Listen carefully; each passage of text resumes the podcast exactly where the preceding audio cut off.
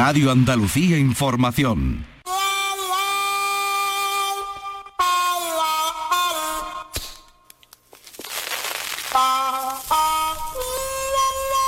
Aquí comienza el flexo de Paco Reyero.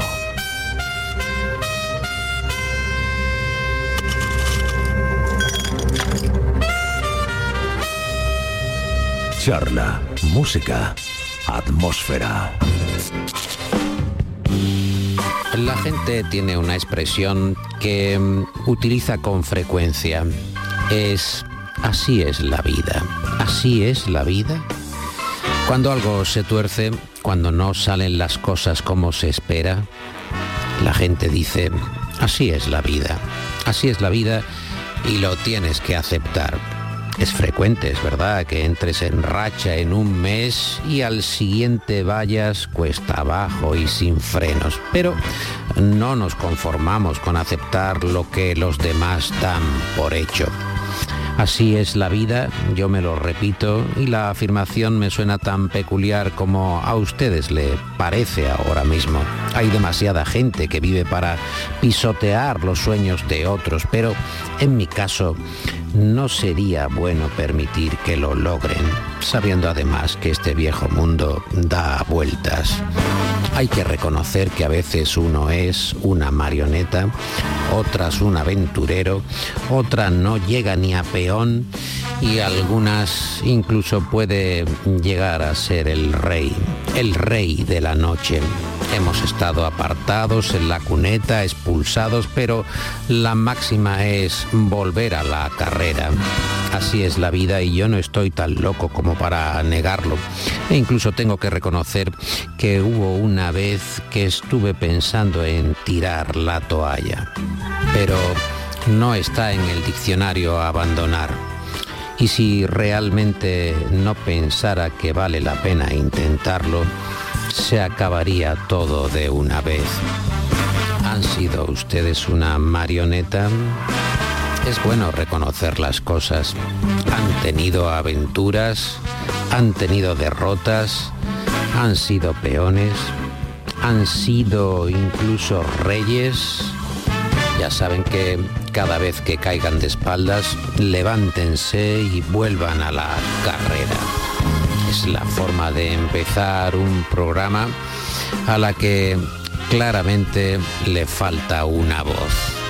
Porque esta versión de Ernie Freeman del clásico That's Life no tendría sentido sin Francisco Alberto Sinatra. That's life. That's what all the people say. You're riding high in April, shot down in May. But I know I'm gonna change that tune. When I'm back on top, back on top in June. I said that's life. And as funny as it may seem, some people get their kicks stomping on a dream. But I don't let it, let it get me down. Cause this fine old world, it keeps spinning around. I've been a puppet, a pauper, a pirate, a poet, a pawn and a king. I've been up and down and over and out. And I know one thing. Each time I find myself flat on my face, I pick myself up and get back in the race. That's life. That's life. I tell you, I can't deny it. I thought of quitting, baby, but my heart just ain't gonna buy it. And if I didn't think it was worth one single try, I'd jump right on a big bird and then I'd fly.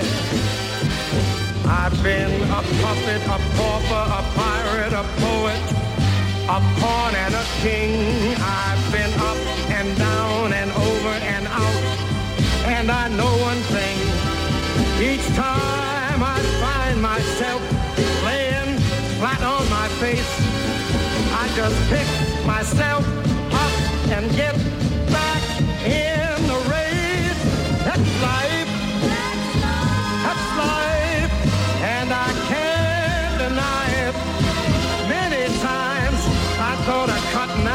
my heart won't buy it. But if there's nothing shaking come this here July,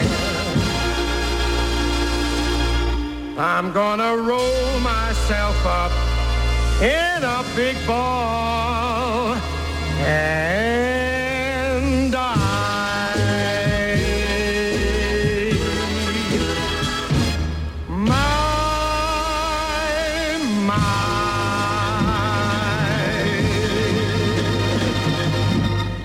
flexo es un faro en un mar de incertidumbres. ¿Eres un jubilado tímido? ¿Te gustaría decirle a los albañiles cómo tienen que hacerlo, pero no te atreves? Curso de consejos externos para operarios de obra. Yo antes era muy callado, pero échale más mezcla ahí. Curso de consejos externos para operarios de obra. Con el primer curso te regalamos un palaustre. ¡Que está desnivelado!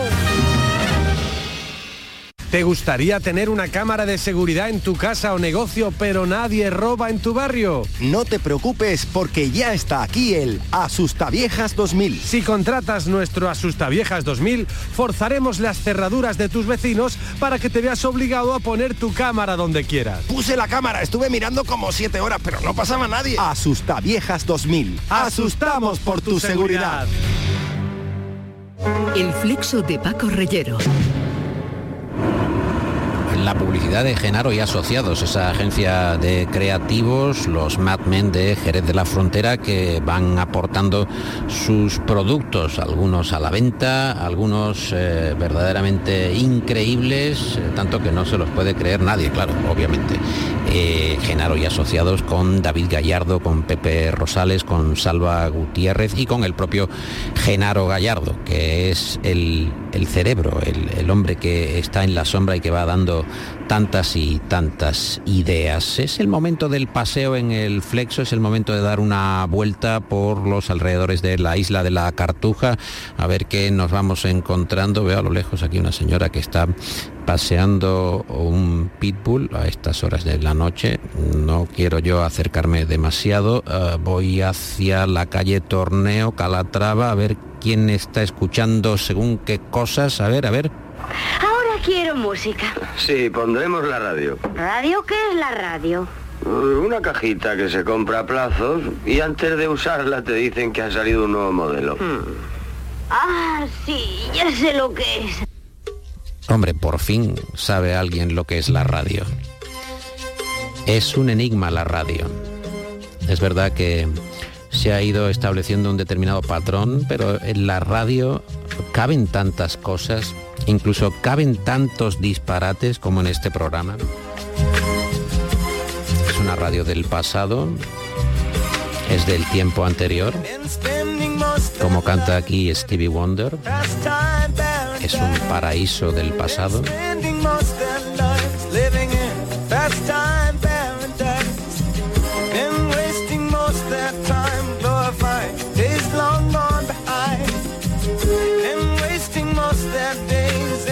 Remembrance of ignorance, so dispraise. Tell me who them will come to be? How many of them are you and me? Dissipation,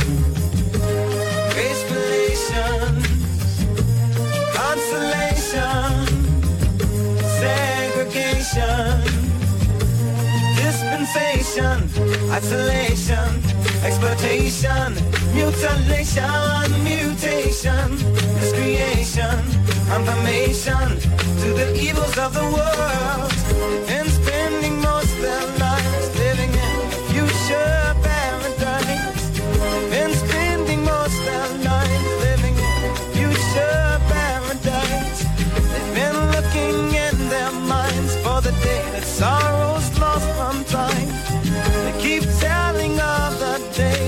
Savior of love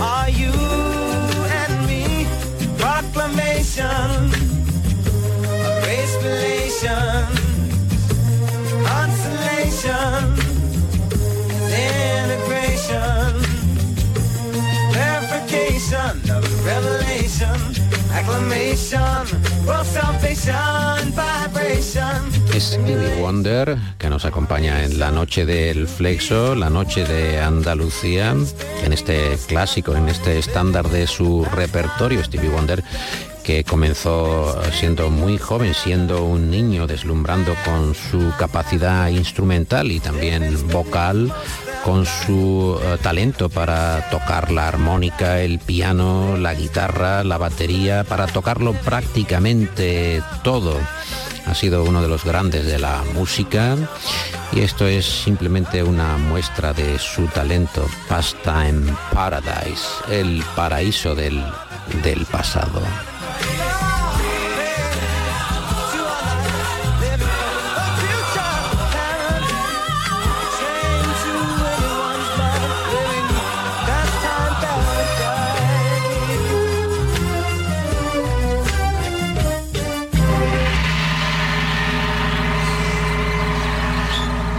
El fresco abre caminos nuevos bajo las estrellas. Es sin duda uno de los escritores y pensadores más originales del país, reconocido con premios ecuánimes y un éxito tolerable. Agustín Fernández Mayo nació en La Coruña en 1967, se licenció en Ciencias Físicas y trabajaba como funcionario en un laboratorio radiológico cuando comenzó a escribir poesía y algunas reflexiones. Acuñó la generación nocilla y en estos últimos meses ha vuelto con La forma de la multitud, un ensayo en el que explica que todos los sistemas, desde los políticos a los religiosos, pasando por los comerciales, dicen dirigirse a una multitud, una multitud a la que llaman pueblo, a la que llaman fieles o sencillamente y más eh, recurrentemente consumidores. Somos contados para poder ser estadísticamente manejados. Señor Fernández Mayo, eh, buenas noches. Buenas noches. ¿Es usted un hombre de flexo, por cierto? Cuando trabajo, como soy bastante noctámbulo y me gusta trabajar por las noches, el flexo viene, viene bien. ¿Y es un hombre al que le gusta soñar, lo digo por esto que cuenta en su último libro, La forma de la multitud, que nos tiene subyugados, que cuenta cuando su madre tenía 98 años y se preocupó usted porque pensaba que a lo mejor cuando estaba entornando los ojos en una suerte de duermevela le podría molestar a ella mm, la claridad, la luz. Y ella le contestó, yo en el momento en el que entorno los ojos ya estoy soñando. ¿Sueña usted con esta facilidad? No tanto como mi madre, es verdad, que tiene, cuando me dijo eso tenía 98, ahora ya tiene 100 recién cumplidos y sigue, y sigue cerrando los ojos y soñando, según ella. Yo no con tanta facilidad, pero bueno, eh, en los sueños a veces aparecen cosas que están bien porque dan soluciones a problemas, por ejemplo, de la escritura o ideas, ¿no? Que por supuesto luego hay que transfigurar porque eh, en un libro porque no, no se pueden poner de una manera directa y además yo no practico el, surrealismo. Pero sí que hay, un, hay cierto interés en eso. Decía John Lennon que él en los últimos años eh, estaba entrenando el sueño y era la capacidad para soñar, ¿no? para escoger o elegir sus sueños y que él ya soñaba con cosas que había planteado. Es decir, voy a soñar con estar en el Caribe. Y soñaba eso, o sea, tenía esa capacidad, que eso es como tener eh, una puerta abierta a la concreción de la fantasía, a lo grato en el sueño. Entonces se, pasaba durmiendo gran parte del día y le decían que, bueno, que estaba ya muy, muy vago, ¿no? Lennon las canciones y le decía, no, yo estoy muy a gusto ahora, como para ponerme a componer otra vez o irme con, con los Beatles. La forma de la multitud es un ensayo que habla ah, de distintos aspectos de nuestra vida presente, del capitalismo, de lo que se supone que es una masa ingente de sujetos que son utilizados por el poder, por la religión, por las corporaciones. Usted cuenta que, que hay muchos, muchos agustines vagando por el ciberespacio, hay muchos Fernández Mayo. Este mundo que vivimos y que usted plantea con una cierta distancia, hay que decir, no, apasionadamente, sino descriptivamente, es un mundo inquietante, Claro, yo lo que planteo en el libro es un poco eso, ¿no? Que el- cuál es la forma de la multitud, es una, idea que tuve a raíz de, ver, pues que claro, que desde la publicidad al mercado, a los políticos, a todo el mundo habla de las multitudes o del pueblo o de los consumidores, lo que como lo queramos llamar, pero al final eso es irrepresentable, porque siempre habrá alguien más. Tú no puedes pintar a una multitud, siempre, habrá- siempre faltará alguien, ni puedes fotografiarla, eso, o sea, eso nunca es el pueblo, por decirlo de alguna manera, ni, ni los consumidores, siempre habrá alguien más que falta ahí. Entonces es cuando pues, te das cuenta de que en realidad la multitud es un número, es la forma en la que somos contados, nume- numerados y luego somos manejados por las di- diferentes ideologías, mercados. O sea, el número, la cifra es lo que es la, mu- la multitud. O sea, una estadística es lo que es lo que somos. ¿no?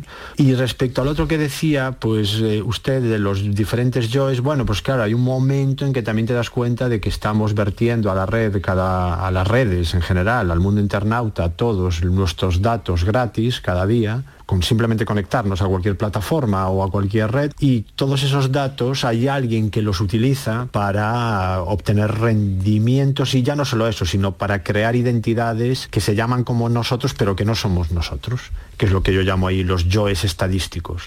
Porque hay un Agustín Fernández Mayo hecho con datos estadísticamente mezclados, hoy día ya con Big Data, bueno, pues que está haciendo cosas por ahí que yo no sé quién es ni, ni que yo nunca he hecho, pero no habrá un, no hay uno, no hay, un- no hay un Sí, hay cientos, hay, hay cientos, muchísimos, sí, claro. cientos.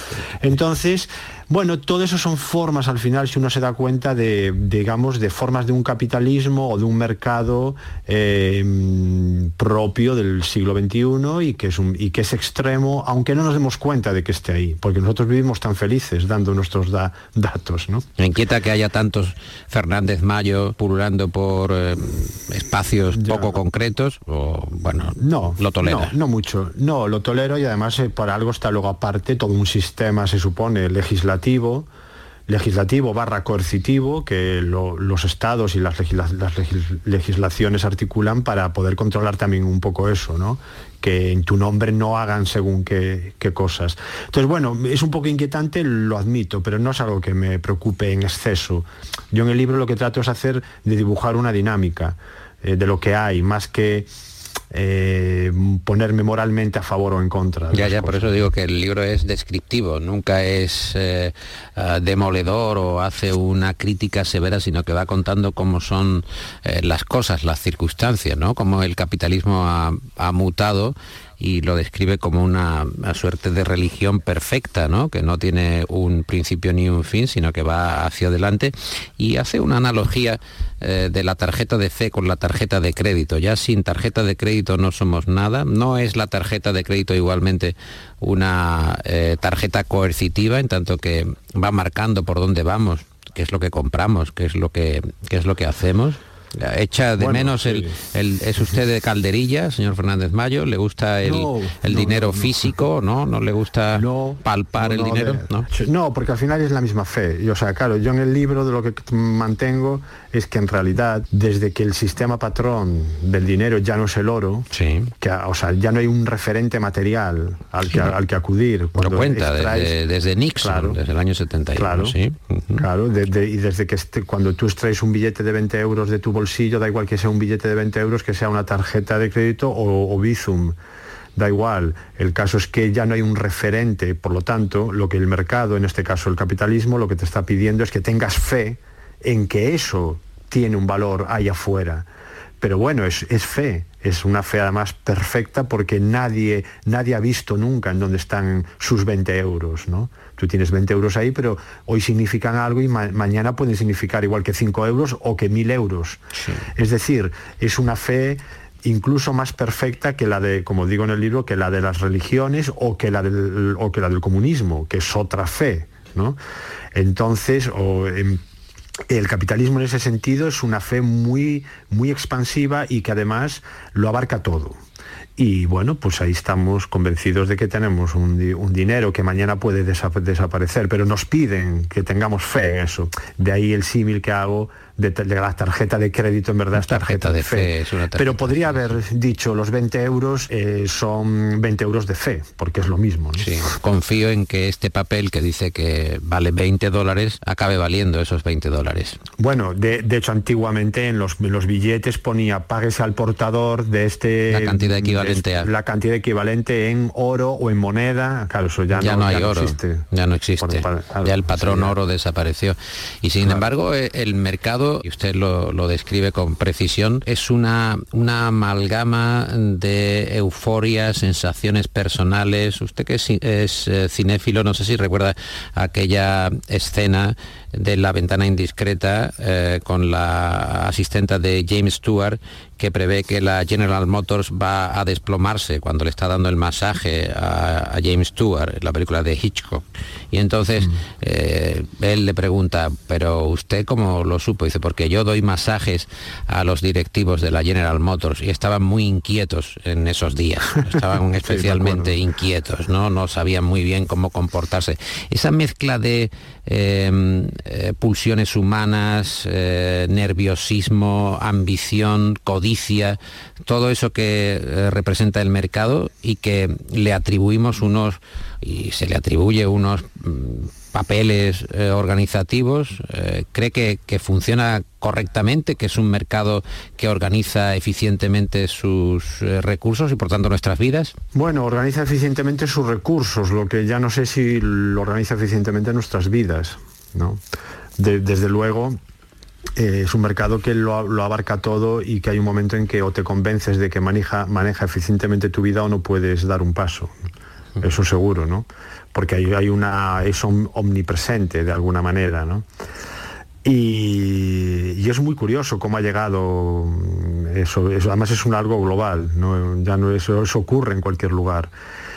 Eh, y bueno, eso está ahí y tenemos que mm, lidiar con eso para lo bueno y para lo malo, ¿eh? porque eso también te- tiene sus cosas buenas, evidentemente. ¿no? Mm, Puede- pu- puede- Tener acceso a, co- a cosas que mi madre, por ejemplo, antes que hablábamos de 100 años, nunca tuvo, ¿no? cuando era joven, por decir algo. Ella no lo puede echar de menos. No, no, para nada ya, pero bueno, pero eh, desde luego las, vidas, las condiciones de vida antiguamente eran muy, mucho más, más duras que hoy. Pero igualmente nosotros estamos dependiendo de, de factores que ni siquiera controlamos, ¿no? Cuando habla del Dow Jones que se desploma de manera sorpresiva y empiezan a indagar que por qué el Dow Jones ha perdido miles de puntos en apenas unas horas, en diciembre del 18, acaba señalando que es la propia máquina, eh, la autónoma máquina que ha decidido eh, hacer ese tipo de, de medida, ¿no? Dependemos Sí. de una máquina que va creciendo en el control. Bueno, evidente, claro, ahí entra el asunto de la inteligencia artificial, que es otro, es una segunda parte, ¿no? De todo, bueno, y, y novedosa y que además va cambiando cada día, ¿no? Cualquier previsión que se haga de las- acerca de la inteligencia artificial parece que queda obsoleta en, en días o casi en horas. Y efectivamente hubo un caso, ¿no? Cuando las bolsas se desplomaron de todo el mundo y nadie sabía por qué. Y al final se ve, se supo que eran unos bots, unos ro- robots que estaban programados a través de inteligencia artificial para hacer operaciones en teoría coherentes y en teoría a, a salvaguarda de los brokers humanos que se, vuelve- se pueden volver locos y pueden empezar a comprar y a vender según sus ape- apetencias, pero en este caso los bots, los robots, se no se sabe tampoco muy bien, muy claro por qué tomaron como una vida pro- propia y empezaron a, a vender y a comprar de una manera totalmente em, irracional para nosotros, pero el problema no viene tanto ahí, sino el- la escala del- de la escala de tiempo. Es decir, lo- funcionaban en nanosegundos, funcionan en nanosegundos. Por lo tanto, cuando, la- cuando, todas esas, po- cuando todas esas operaciones están hechas, el humano ya no tiene acceso a pararlas. Y es lo que yo llamo ahí en el libro capitalismo de tiempo infinitesimal, que es lo que en el sentido de infinitesimalmente pequeño. Porque en ese sentido los humanos hemos creado unas, eh, antropológicamente creo que es un salto importante, Eh, los humanos hemos creado algo que puede controlarnos, pero a cuya escala de tiempo no podemos acce- acceder. ¿no? Y eso cada vez ocurre, ocurrirá más. ¿no? Sí, ocurre de manera eh, constante, invasiva. eh, eh, cita a Wittgenstein, el señor Fernández Mayo, y habla de esa frase mm, piedra angular, mm, moneda común, ya que estábamos hablando del dinero, eh, los límites de mi lenguaje son los límites del- de, mi mundo o del mundo. El, el capitalismo ha creado un nuevo lenguaje, ¿no? Bueno, claro, por supuesto, ha creado un nuevo lengu- lenguaje en todo, tanto en el amor que hablábamos antes como a, través de, de plataformas de contactos, por ejemplo. El amor es estadística también, ¿no? Bueno, hay un amor, hay algo que yo llamo en el libro amor estadístico, que es cuando tú te enamoras de algo que en, ver- que en realidad es un, una- un avatar construido a través de un big data en plataformas de contactos o en el propio Facebook. Yo cuando doy un like a un Facebook, mm, digo enamorarse como digo eh, sentirse atraído por las ideas de alguien. Hay que tener cuidado porque en realidad tú estás viendo algo que los algoritmos de Facebook te están presentando reuniendo los datos de alguien que dejó ahí, pero a lo mejor eh, cuando tú vas a buscar a ese alguien es de otra manera totalmente dife- diferente. A ese tipo de, de afectos le, le llamo amor estadístico. ¿no? Y bueno, y contestando a tu pregunta, eh, claro, el capitalismo ha creado un nuevo un nuevo lenguaje como lo creó el, marxismo, ojo, y como lo ha creado el, psicoanálisis a, a- lo largo del siglo XX, o como lo ha creado el cristianismo desde hace 20 siglos, ¿no? Ojo, todo crea un lenguaje nuevo y el, capitalismo ha creado un lenguaje de tal modo que casi hoy día, como, y como el capitalismo lo abarca todo, casi de hoy día hay que corregir un poco o modificar la, frase de Wittgenstein de los límites de tu mundo son los límites de tu lenguaje. Bueno, sí, lo- los límites, digamos, de, eh, o el lenguaje de, tu mundo ya es el lenguaje del capitalismo, porque son los límites del mundo, el capitalismo. Sí, lo ha marcado, lo ha fijado. Aunque el capitalismo se extiende, no se acaba, muta y sigue, sigue hacia adelante.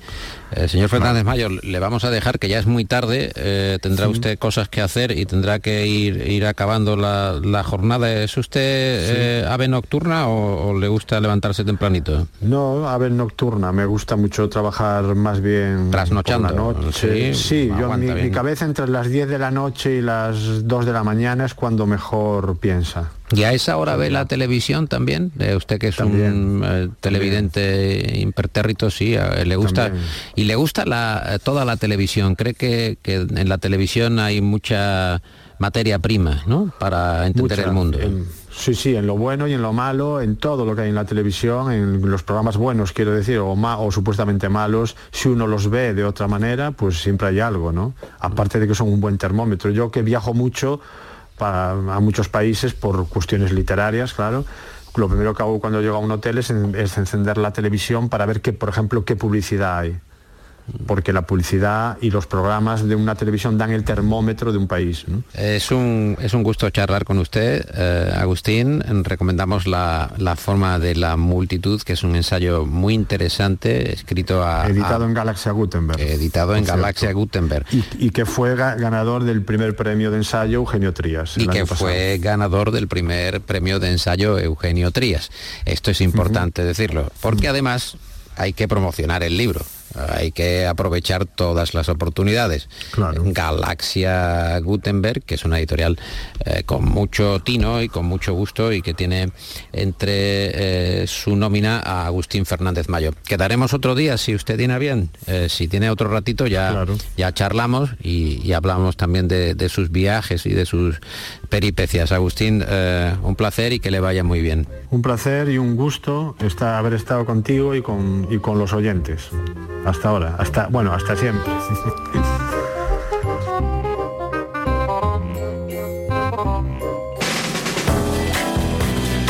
El flexo de Paco Reyero.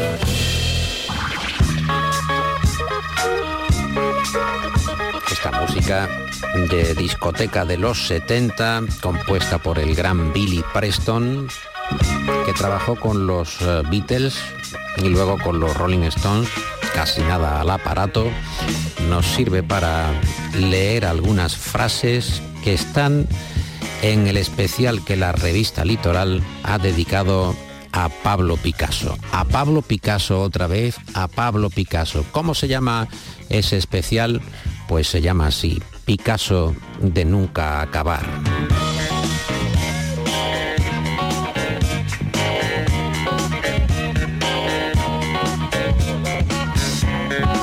frases del genio de Picasso como esta.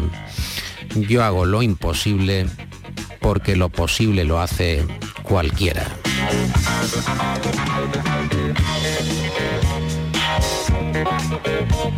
Aprende las reglas como profesional para poder romperlas como artista.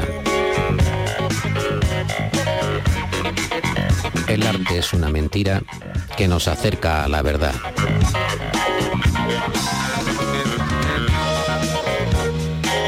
Y esta ya, si las anteriores son de, muy sobrado, muy sobrado, muy sobrado, esta ya es de Marco, de Cincel. Un pintor es un hombre que pinta lo que vende. Un artista, en cambio, es un hombre que vende lo que pinta.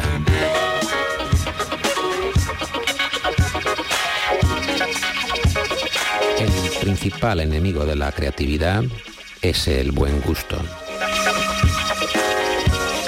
Y por último, en ese número de la revista litoral llamado Picasso de Nunca Acabar, todo acto de creación es en primer lugar un acto de destrucción.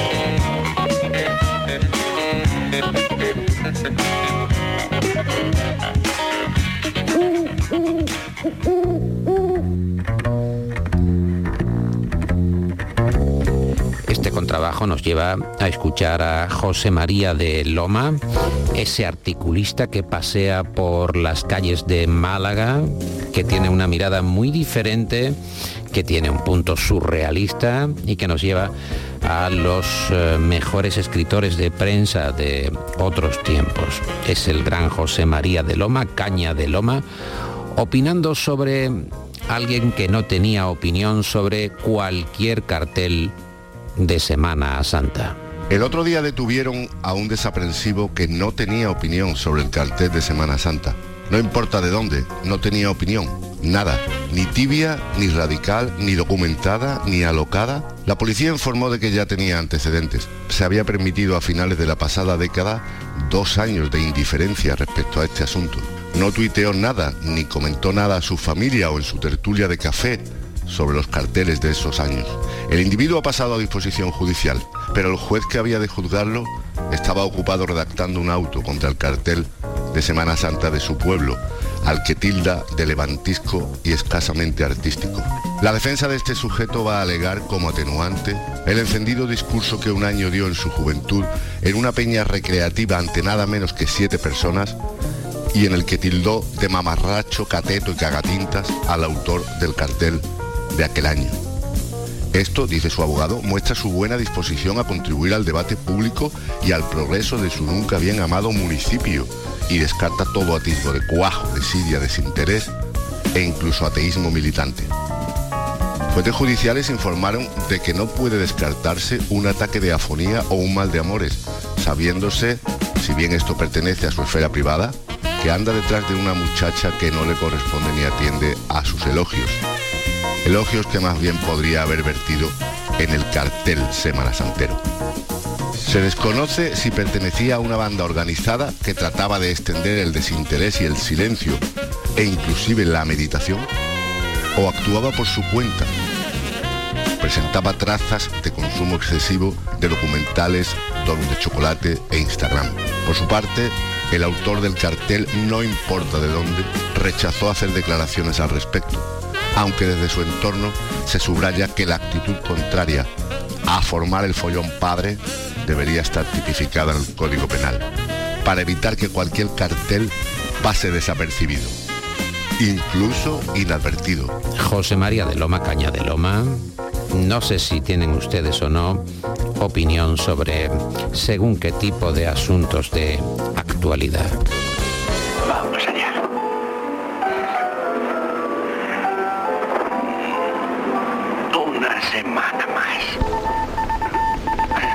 Es un emblema del periodismo, ella es Rosa María Calaf, que contesta al cuestionario Proust de nuestro programa. Señora Calaf, usted que ha viajado tanto por el mundo, que tiene mundología, que ha conocido eh, tantos ambientes, ¿nos podría decir si existe o si tiene usted una idea de la felicidad perfecta? Menuda pregunta, ¿eh? así como para arrancar. Mm, Si tengo que, definir lo que me parece que se acerca más, pues probablemente sería la, la ausencia de dolor, ¿no? Pero cuando digo bueno, dolor me refiero a cualquier tipo de, de dolor, ¿no? Por supuesto físico, pero también sentimental, moral, ¿no? y material, etcétera, ¿no? Y, y cuando digo que no me parece que exista la felicidad perfecta, es porque es muy difícil aislarse y creo que, bueno, eso significaría no mirar alrededor. Y mirando alrededor, precisamente por lo que me decía de mi, bueno, el privilegio que he tenido de andar por, ahí- Por el mundo. pues hay demasiada injusticia, ¿no? Cuando usted ve a la gente que no tiene nada y que sin embargo tiene eh, rasgos de felicidad, ¿cómo se puede alcanzar ese punto? Sin tener lo que nosotros tenemos. Pues realmente creo que ese es, es el, el privilegio que tiene también el ser humano, ¿no? Que es capaz de hacer este tipo de, de- de abstracciones y entonces, pues bueno, valorar aquello que tiene, ¿no? Y te sorprende, te asombra, pero sobre todo te produce una gran admiración esa capacidad de, de- de resistencia, ¿no? A la, a la adversidad y sobre todo lo que te pones enfrente de cómo somos nosotros de exagerados, que estando en el- la parte del mundo que estamos, pues que nos quejemos tanto. Mm. Yo recuerdo una vez que mm, creo que fue un, un misionero de la Orden de los Padres Blancos. eh, o sea, aquí, eh, donde estaba él, tienen muy pocas cosas y también pocas preocupaciones. Ustedes tienen muchas cosas y también muchas preocupaciones. Siempre cuando nos parece que lo que, lo que nos está pasando es tremendo, ¿no? Pues entonces ya digo, hay que, que echar un vistazo alrededor. ¿Cuál es su gran miedo, señora Calaf? Eso sí lo tengo claro, ¿no? Es que sería el perder la curiosidad y la libertad, la, la capacidad de sorpresa ¿no? y el entusiasmo por, por lo diferente y esa capacidad de acercarte a, a los distintos ¿no? y, y de aprender de ellos. Eso me daría muchísimo miedo. ¿No ha tenido nunca miedo, por ejemplo, a la soledad? A la soledad, sinceramente, de momento la gestiono bien, también quizá porque es voluntaria cuando la tengo, ¿no? O sea que no, no, no es algo de lo que no puedo escapar. Porque Entonces, usted ha viajado por el mundo eh, sola y se ha ido abriendo camino sola realmente. Sí, sí. Con la ayuda, en fin, como dice el viejo adagio, ¿no? Todo el mundo o todos los que creen que ah, lo han hecho por sí mismos están absolutamente equivocados. Pero sí es verdad que hay una carrera en solitario mucho más apreciable en el caso como el suyo. vamos, desde, es algo que he tenido siempre muy claro desde pequeña, ¿no? Que, que tenía esa voluntad viajera, ¿no? Sí. Y, y viajera y de conocimiento exterior.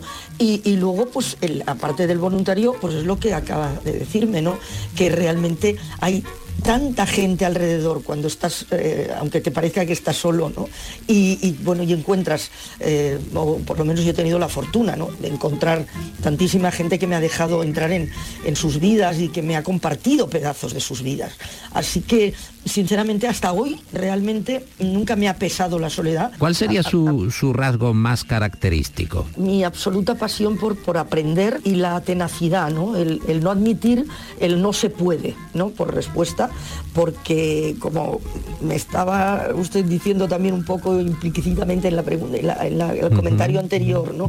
Eh, pues evidentemente me he pasado toda mi vida oyéndome muchas veces lo de uy no, esto no se, esto no se puede o esto no, fin, en mis inicios y cuando era pequeña, ¿no? Pues esto no es para chicas, ¿no? Sí. Eso que quieres hacer, etcétera. Así que ¿Y, y el rasgo que más le desagrada de sí mismo, Rosa? la impaciencia. La verdad que soy tremendamente impaciente, he tenido y tengo ¿eh? que, que trabajarla continuamente, controlarla, ¿no? porque eh, quiero hacer tantas cosas y las quiero hacer todas ya y, y entonces eso pues obviamente va en detrimento de, de- de la calidad de lo que haces y del disfrute ¿no? también. Sí, la flema inglesa recomienda que lo urgente es esperar. Ellos dicen, Exacto. lo urgente es esperar. que, que es una paradoja, pero una paradoja eh, con mucho encanto. ¿Cuál es su mayor extravagancia? Bueno, aparte del color del pelo. ¿Cuántos colores Claro de que- pelo, por cierto, ha ido teniendo a lo largo de Bueno, su iba a vida? decir, porque ese- el pelo me lo puso eh, mi queridísimo Lu- Luis Longueras cuando nadie llevaba pelos de colores, ¿no? Ha ido variando el color, obviamente. Al inicio no era tan tan el contraste, ¿no? No era tan pronunciado y luego pues se fue, eh, ya digo, radicalizando el rojo y radicalizando el mechón, el machón blanco.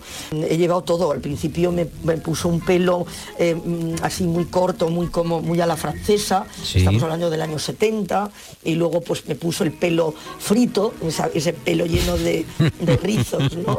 Que cuando nadie llevaba rizos, me puso mechas, las mechas que ahora todas las mujeres que me están escuchando eh, claramente saben, pues en fin, eh, todo el mundo poco mucho se ha, se ha hecho mechas alguna vez, pues eso. Pero en fin, pero vamos, si me, me salgo del pelo, pues eh, la verdad que quizá la, la- la extravagancia mayor es que, que estoy absolutamente decidida a visitar o por lo menos intentar eh, visitar todos los países del mundo, ¿no? Y aún sabiendo eh, que, la, que, bueno, que la cantidad no es lo que importa, ¿no? Pero, pero bueno, en este momento solo me faltan 13 de los 196 de la lista de la ONU y, la verdad pues que estoy en ello. Hay algunos que me va a ser difícil porque en este momento pues están muy complicados y tampoco voy a ir a, en fin, a como dice mi hermano, a que me maten ahora que me voy de vacaciones, ¿no? Cuando he conseguido Sí, sobrevivir. que no está en misión profesional, sino que está con eh, un logro personal que tiene pendiente, o por lo menos una intención de Sí, sí. completar eh, Pero sé que es el- extravagante. el mundo oficial, pero es, es una idea muy hermosa tratar de conocer, eh, por lo menos intuir, porque realmente eh, algunas guías de viajes dicen, no, conocer es simplemente llegar al aeropuerto y, y coger otro vuelo, No, ¿no? Oiga, eso no tiene nada que ver, ¿no? Usted está fuera de, fuera de la nada. realidad. ¿Cuál es su estado de ánimo actual, señora Calaf?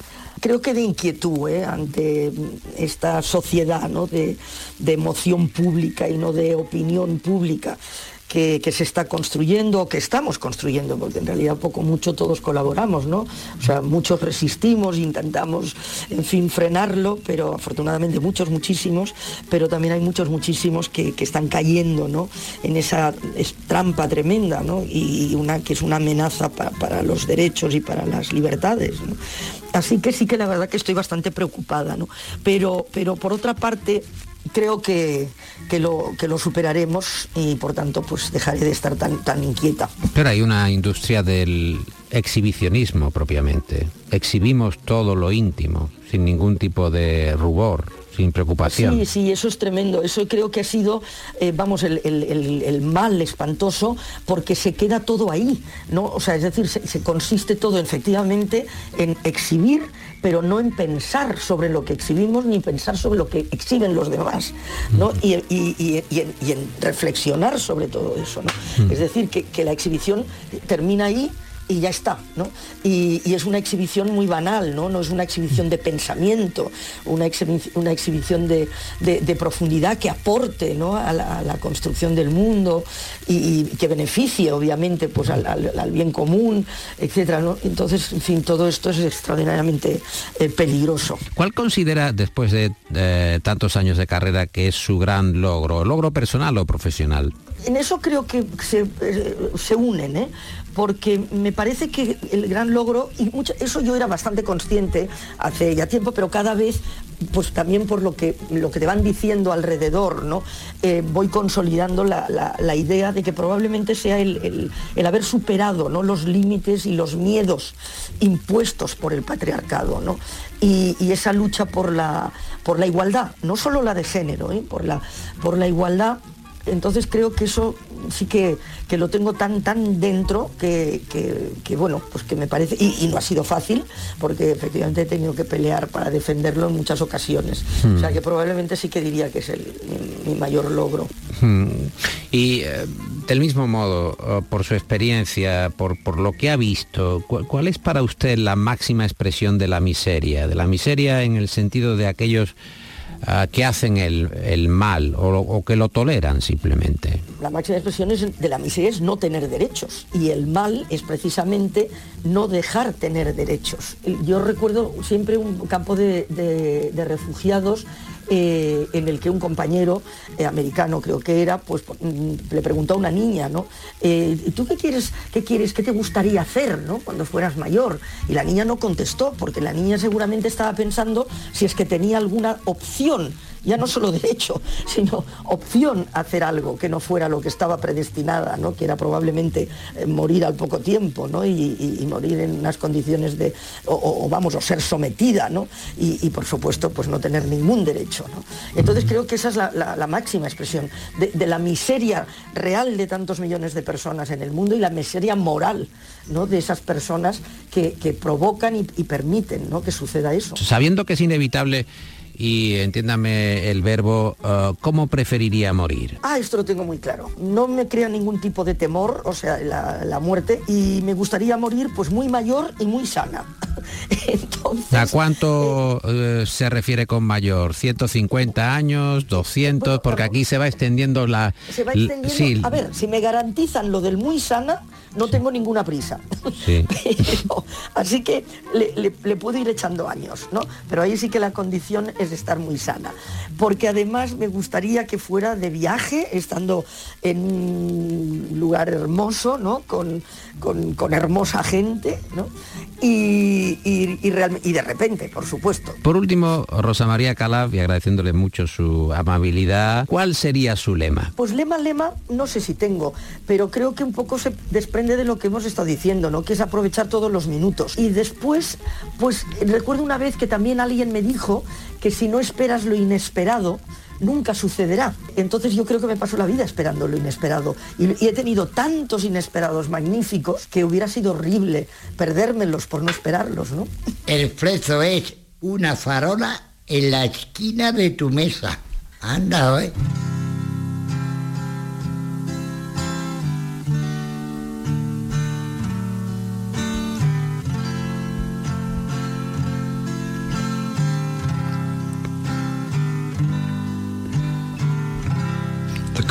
Esta canción que habla de un territorio mitológico, de cómo han ido sucediéndose las cosas en la Tierra, de algunas ensoñaciones, de algunas majareturas también que va contando Donovan, que no sabemos en qué estado oh, se encontraba cuando compuso esta canción, Atlantis, es utilizada por Martin Scorsese en uno de los nuestros, esa película de, de gangsters.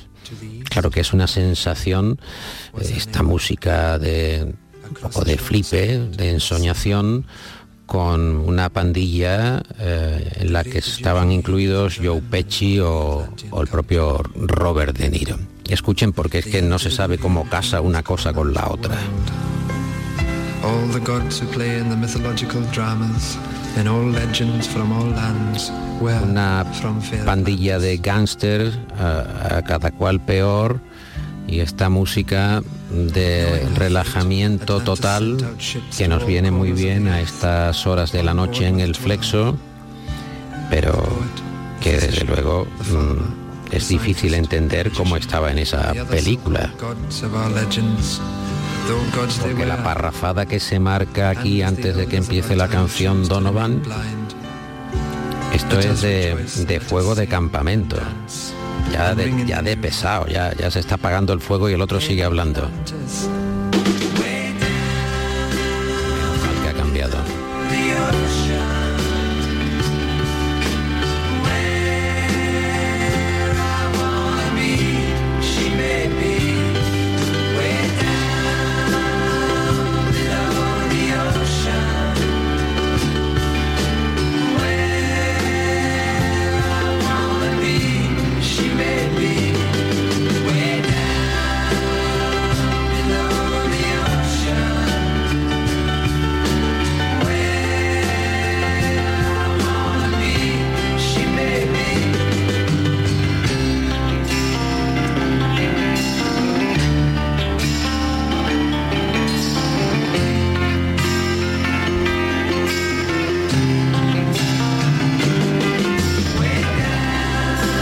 Cuando eh, cogió carrera eh, Donovan, que es como digo el cantante y el autor de esta canción, ya de la primera parte no se acordaba. Vio que el estribillo era muy redondo, estaba muy bien, era muy pegadizo. Encontró las voces en el estudio, estaban ya todos cantando alegremente y eso eh, pues le da punto. Pero la primera parte que la ponemos porque somos muy respetuosos con las creaciones en general de los eh, artistas, de los autores, es mm, de una espesura más que notable. Aquí ya es otra, otra historia. Es como nos pasa a nosotros en, la noche del flexo, que cuando se está acabando el programa es cuando ya alcanzamos el, el punto culminante. Y ahora decimos, pero ahora se ha acabado esto pero con lo bien que estábamos, que ya teníamos el motor a punto, ya íbamos por la autopista en una dirección correcta, ya estábamos conectando bien con la audiencia y de repente llega ya el final, nos aproximamos a la una de la mañana, ya hemos pasado la medianoche, ya hemos cruzado el río Grande, ya se nos acaba lo bueno, en fin, ¿qué vamos a hacer? Este programa ha estado dirigido técnicamente por Cristina Nogales. Yo soy Paco Reyero. Disculpen mientras desaparezco.